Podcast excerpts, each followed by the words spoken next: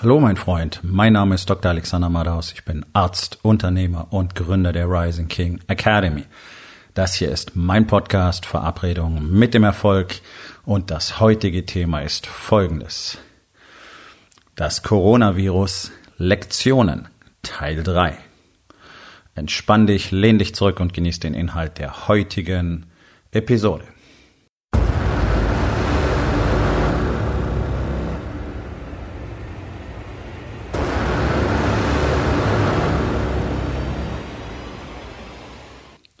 Nun, wie ich bereits in den letzten zwei Tagen gesagt habe, liefert uns diese Situation eine Menge wichtige Erkenntnisse, die allerdings, wenn ich so den, der Presse und den Medien folge, irgendwie keinem so richtig klar sind.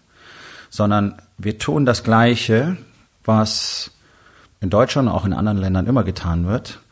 Wir reagieren auf die Symptome und wir versuchen jetzt, diese Symptome irgendwie zu regulieren anstatt uns jetzt die Frage zu stellen, was ist denn eigentlich tatsächlich los? Covid-19, so ist ja jetzt die offizielle Abkürzung ähm, in den Medien, in der Presse, ist sicherlich ernstzunehmend. Ich will es einmal nur auf den Punkt bringen. Natürlich ist das alles, was an Maßnahmen unternommen wird, momentan absolut richtig und auch erforderlich. Und es gibt Länder, die tun das nicht, wie zum Beispiel England und Holland. Die werden dadurch mehr Probleme bekommen. Das Wichtige daran ist aber, warum ist denn das so entscheidend, dass wir das tun?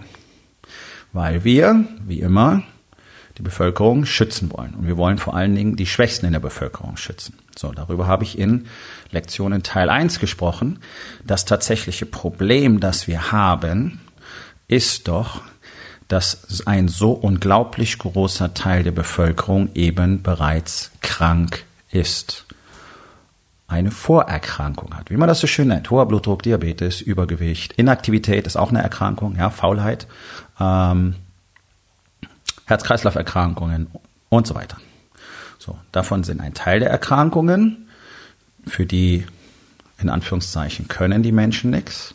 Wir wissen seit Jahrzehnten bereits aus den großen Statistiken von der ganzen Welt, dass 80 Prozent genau dieser Erkrankungen, Übergewicht, Inaktivität, Diabetes, Herz-Kreislauf-Erkrankungen, hoher Blutdruck und auch die meisten Krebserkrankungen tatsächlich lebensstilbedingt sind. Das heißt nicht, dass wenn du toll und gesund lebst, du das niemals bekommen kannst, sondern dein Risiko ist naturgemäß erstaunlich gering. Jetzt haben wir eine Situation, dass es in unserer Gesellschaft genau anders aussieht. Und zwar die allermeisten Menschen sind eben nicht gesund. Und jetzt kommt eine Erkrankung, die für einen normal gesunden Menschen auch tödlich enden kann. Ja, es gibt auch junge Menschen, die so eine schwere Lungenentzündung kriegen und dann ähm, nicht mehr zu retten sind. Allerdings liegt das Risiko hier bei momentan, nach den Zahlen, die wir jetzt haben, die werden sich noch verändern, unter einem Prozent.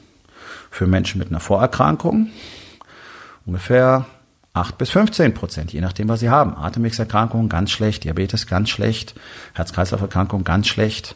Dann kommt noch die Altersstruktur dazu. Gut, Menschen werden älter. Ich bin jetzt auch 52. Das heißt, ich bin schon in dieser altersentsprechenden Risikogruppe ab 50. Höchste Sterblichkeitsrate haben wir ab 65. All diese Menschen wollen wir schützen. Okay? Deswegen ist es wichtig, dass jeder von uns sich an alles hält, was jetzt momentan besprochen wird und dass dieses ganze Gezeter aufhört, dass man drüber diskutiert, ob äh, Tausende von Fans bei einem Fußballspiel jetzt zusammenkommen dürfen oder nicht, finde ich absolut absurd. Über große Messen zu reden, ja, und ich weiß, welchen wirtschaftlichen Impact das auf diese Branche hat, aber darüber zu reden, dass dort Zehntausende von Menschen aus der ganzen Welt zusammenkommen, das ist im Moment absolut absurd. Hier geht es darum, wirklich Menschen zu schützen. Ich meine, ich bin seit 20 Jahren Arzt, ich weiß ein bisschen was drüber, was es bedeutet, Menschen zu schützen, Menschen zu retten und vor allen Dingen auch Patienten zu verlieren. Ich habe es in den vergangenen Tagen schon gesagt, ich habe SARS damals aktiv miterlebt in der Klinik. Okay, ich weiß, auch damals war der Hype ein bisschen hoch, aber das bleibt nicht aus, weil es lässt sich halt super ausschlachten. Und auf der anderen Seite, durch die Maßnahmen, die getroffen worden sind, waren die Auswirkungen dann geringer als gedacht. Es gibt keinem von uns das Recht, nachher zu sagen, ja, siehst du, ich hab's ja gewusst. Sondern das passiert dadurch, dass wir jetzt diese Dinge unternehmen. Okay. Auf der anderen Seite macht es keinen Sinn, jetzt in diese Panik zu verfallen. Was passiert, wenn, was passiert, wenn, was passiert, wenn? Ich weiß es nicht. Ich weiß auch nicht, was mir passiert. Ich weiß, ich weiß auch nicht, unabhängig von Covid-19, ob ich morgen noch am Leben bin. Das wissen wir alle nicht. Also Covid Covid-19 ist nicht das Einzige, was auf diesem Planeten lebensbedrohlich ist. Und damit müssen wir uns alle einfach mal abfinden. Alle leben in dieser Illusion, dass das Leben für immer so weitergeht, auch wenn man nichts unternimmt. Also ich kann weiter fett und faul sein und nichts tun. So, also Teil drei der Lektionen ist einfach das Operieren mit Spätindikatoren, liebe Freunde. Alle von euch da draußen operieren praktisch ausschließlich mit Spätindikatoren. Ein ganz, ganz kleiner Teil von Menschen macht sich im Vorfeld sinnvolle Gedanken. Ich rede nicht von Panik und was wäre wenn Szenarien, sondern sich vorzubereiten. Es gibt einen sehr, sehr, sehr kleinen Teil von Unternehmern, die grundsätzlich so operieren. Das sind auch die, die lange Zeit am Markt bestehen, wachsen und so weiter, all das tun, wovon 99 Prozent der anderen träumen. Ja? Deswegen haben wir so wenig Unternehmer in Deutschland, die tatsächlich erfolgreich sind. In anderen Ländern ist die Struktur anders. In den USA zum Beispiel ist generell die Herangehensweise an das Unternehmerdasein komplett anders. Die sind sehr viel offener, die lernen sehr viel mehr. Die, ähm, da ist Coaching eben kein Unwort wie in Deutschland, sondern da ist es normal und wichtig und verpflichtend, dass du einen Coach, einen Mentor hast. Deswegen sind die auch durchaus eher bereit zu investieren und hohe Summen zu investieren. Also nicht so ein Schnäppchen wie jetzt bei mir, niedriger fünfstelliger Bereich, sondern da legen die auch gerne mal hohe fünfstellige und auch sechsstellige Beträge auf den Tisch, weil sie wissen, was das Ganze bringt. Und es ist so, das ist das gleiche wie bei mir. Wenn du in sowas investierst, dann wirst du in Zukunft einen massiven Profit daraus generieren. Du wirst das x-fache dieses Investments wieder rausholen, schon alleine dadurch, dass du zum Beispiel verstehst, dass es keinen Sinn macht, auf der Basis von Spätindikatoren zu operieren, so wie das jetzt alle tun. Und deswegen an dieser Stelle ganz klar das Angebot für alle, die in Zukunft auf solche Krisen mal richtig vorbereitet sein wollen, weil sie feste Strukturen und Systeme und Prozesse in ihrem Unternehmen haben, weil sie für finanzielle Stabilität gesorgt haben, weil sie selber sich zu dem Unternehmer transformiert haben, der das Ganze tun kann. Geht hier die Einladung raus an jeden von euch, der in Zukunft das mal richtig machen will in seinem Unternehmen, der endlich mal ein solides, finanziell stabiles Unternehmen aufstellen will und gleichzeitig auch noch seine Familie wieder richtig zusammenbringen will. Für diese Menschen, die das wollen, die den aktuellen Status quo nicht mehr akzeptieren wollen, habe ich noch ein paar Plätze in meinem nächsten Mastermind im Incubator. Jetzt, jetzt der richtige Zeitpunkt, um mit mir zu sprechen, denn ich weiß nicht, wie lange es diese vier Plätze noch gibt. Okay?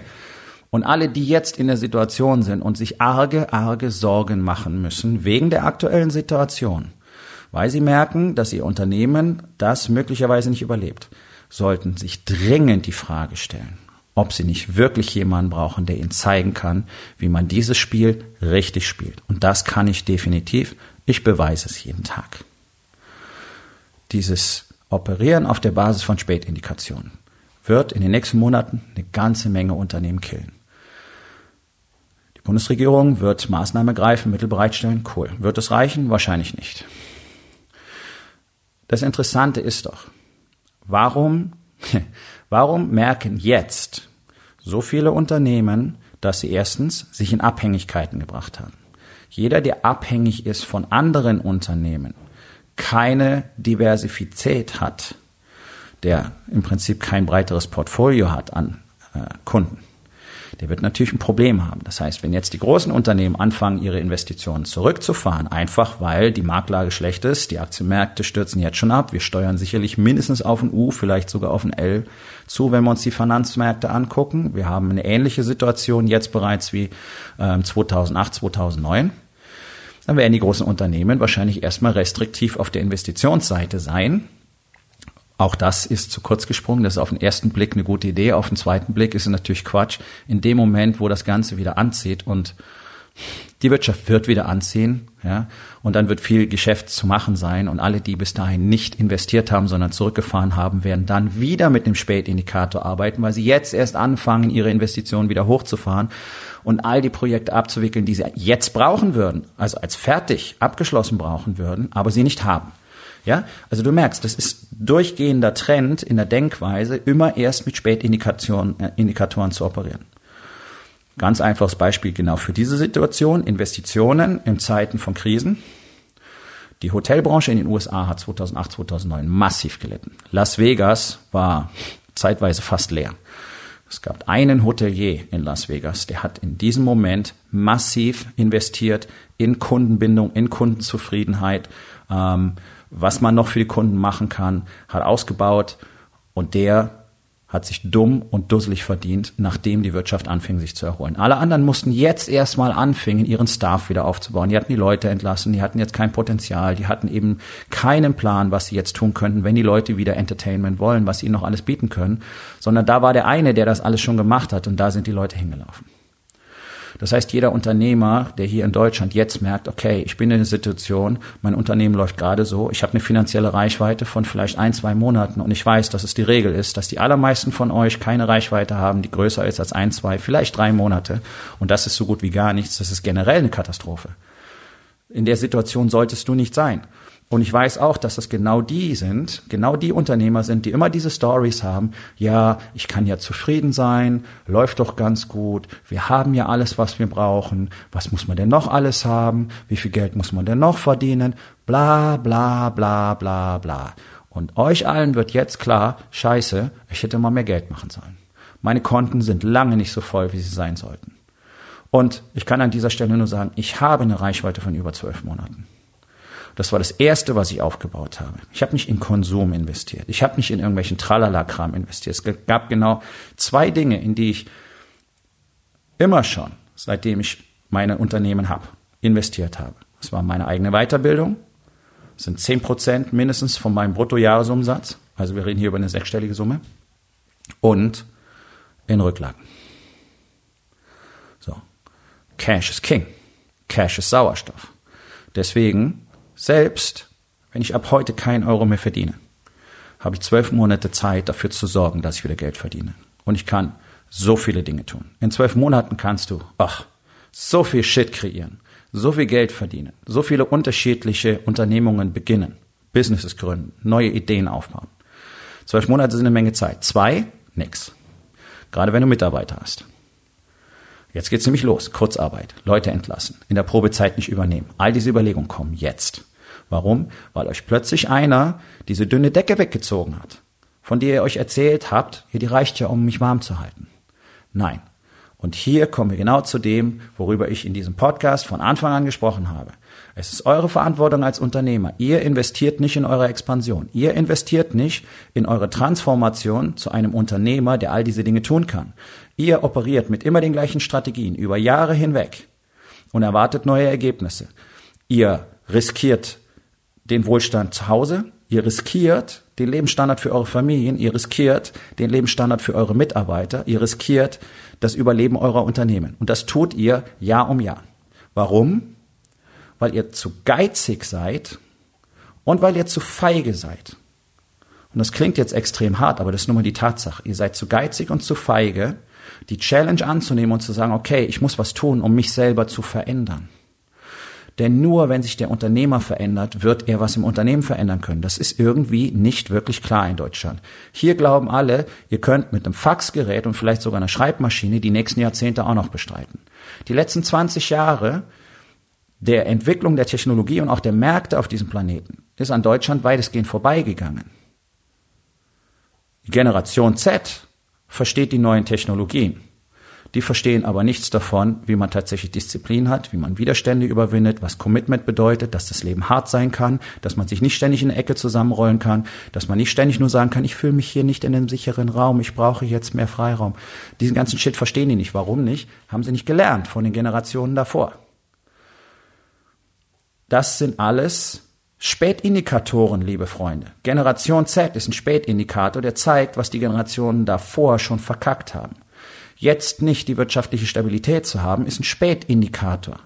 Jetzt zu merken, ich bin abhängig von ein oder zwei großen Unternehmen und ich gehe pleite, wenn die ihre Investitionen zurückfahren, ist ein Spätindikator. Das sind alles Dinge, über die hättet ihr früher nachdenken müssen. Ihr hättet diversifizieren müssen. Ihr hättet neue Möglichkeiten eruieren müssen. Ihr müsstet jetzt die Schublade aufmachen können und sagen, hier ist Plan B, das kann ich tun. Die allermeisten haben das nicht. Okay, die Frage ist doch, die entscheidende Frage ist, was wirst du dafür tun, damit dir das in Zukunft nicht mehr passiert? Was wirst du ab heute dafür tun, damit du bei der nächsten Viruskrise, bei der nächsten Finanzblase, whatever, nicht wieder in genau dieser Situation bist? Was wirst du dafür tun? Und ich kann dir eines sagen, die Arbeit beginnt bei dir.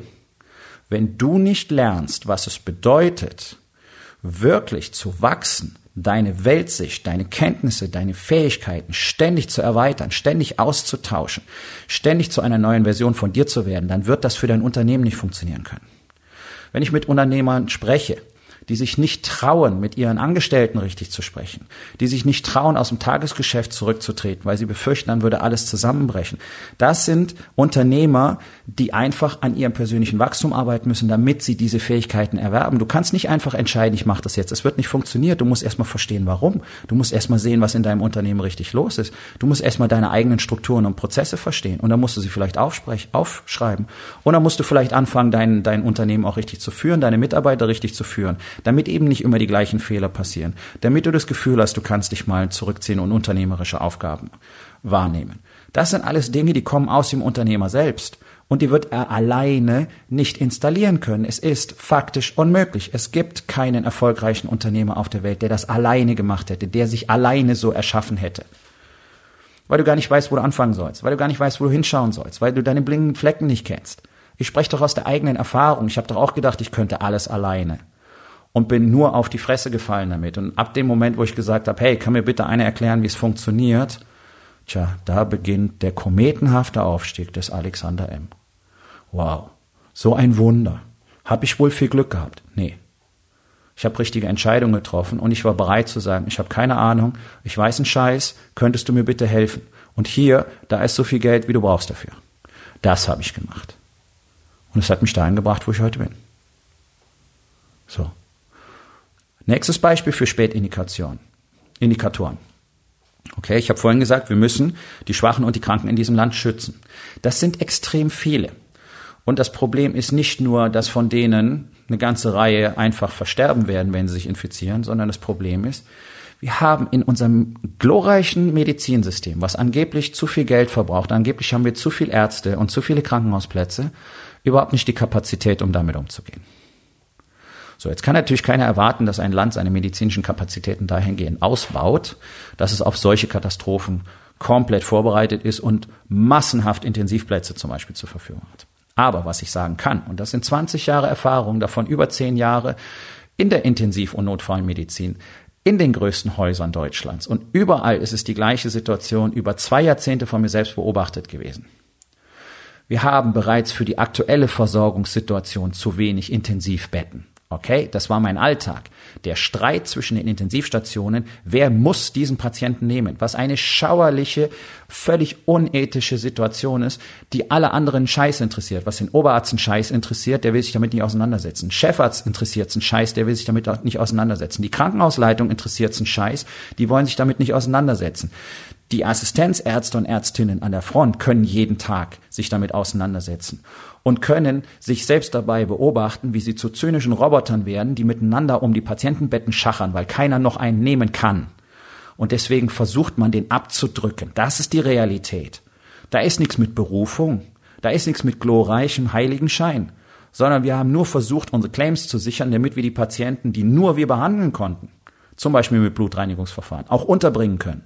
Und zwar jeden einzelnen Tag dieser Kampf um das eine freie Bett. Und wenn ich jetzt überlege, du stellst in so einen Laden mal eben paar hundert andere noch rein, die auch intensivpflichtig sind, was sollen dann passieren? Wie sollen das funktionieren? Ja, dann haben wir das, was die Kollegen aus Italien berichten. Wir haben ein Kriegsgebiet. Ohne Kapazitäten. Weil wir jetzt schon nicht die Kapazitäten haben. Weil die ganzen Fetten, ich muss jetzt einfach mal drastisch werden, die ganzen Fetten und Faulen, die ihren Diabetes haben, die ihre Herz-Kreislauf-Erkrankung haben, die ständig Herzinfarkte und Schlaganfälle kriegen, weil sie seit 20 Jahren sich einen Scheißdreck um die eigene Gesundheit kümmern, uns die Betten voll machen und die Kapazitäten nicht ausreichen. Herzkatheterlabore, die aus allen Nähten platzen. Ich habe es doch miterlebt in Augsburg. Dann haben sie das Ganze erweitert und wie es im Bau war, wurde schon klar, dass selbst die neuen Plätze nicht ausreichen werden für die Versorgung, dass die Scheiße ganz genauso weitergeht. Das ist die Realität. Das ist das, womit Deutschland umgeht. Das ist das, was jetzt auch ignoriert wird. Man sagt jetzt, oh, wir müssen alles tun, um alle zu schützen und damit das System nicht überladen wird, bla, bla, bla, bla, bla. Ja, guck doch mal nach hinten. Guck doch mal auf die Ursachen. Wir haben eine Bevölkerung, die darüber belogen wird, wie Ernährung wirklich aussieht. Wir haben eine Bevölkerung, die darüber belogen wird, wie Gesundheit wirklich aussieht und wie wichtig es ist, selber etwas dafür zu tun. Wir haben eine Bevölkerung, die darüber belogen wird, wie die medizinische Versorgung in solchen Fällen tatsächlich aussieht. Eine Bevölkerung, die über alles und jedes belogen wird. Und jetzt kommen wir mit Corona um die Ecke und tut so, als würde man großartig Dinge organisieren. Das ist das, was unsere Politik leistet.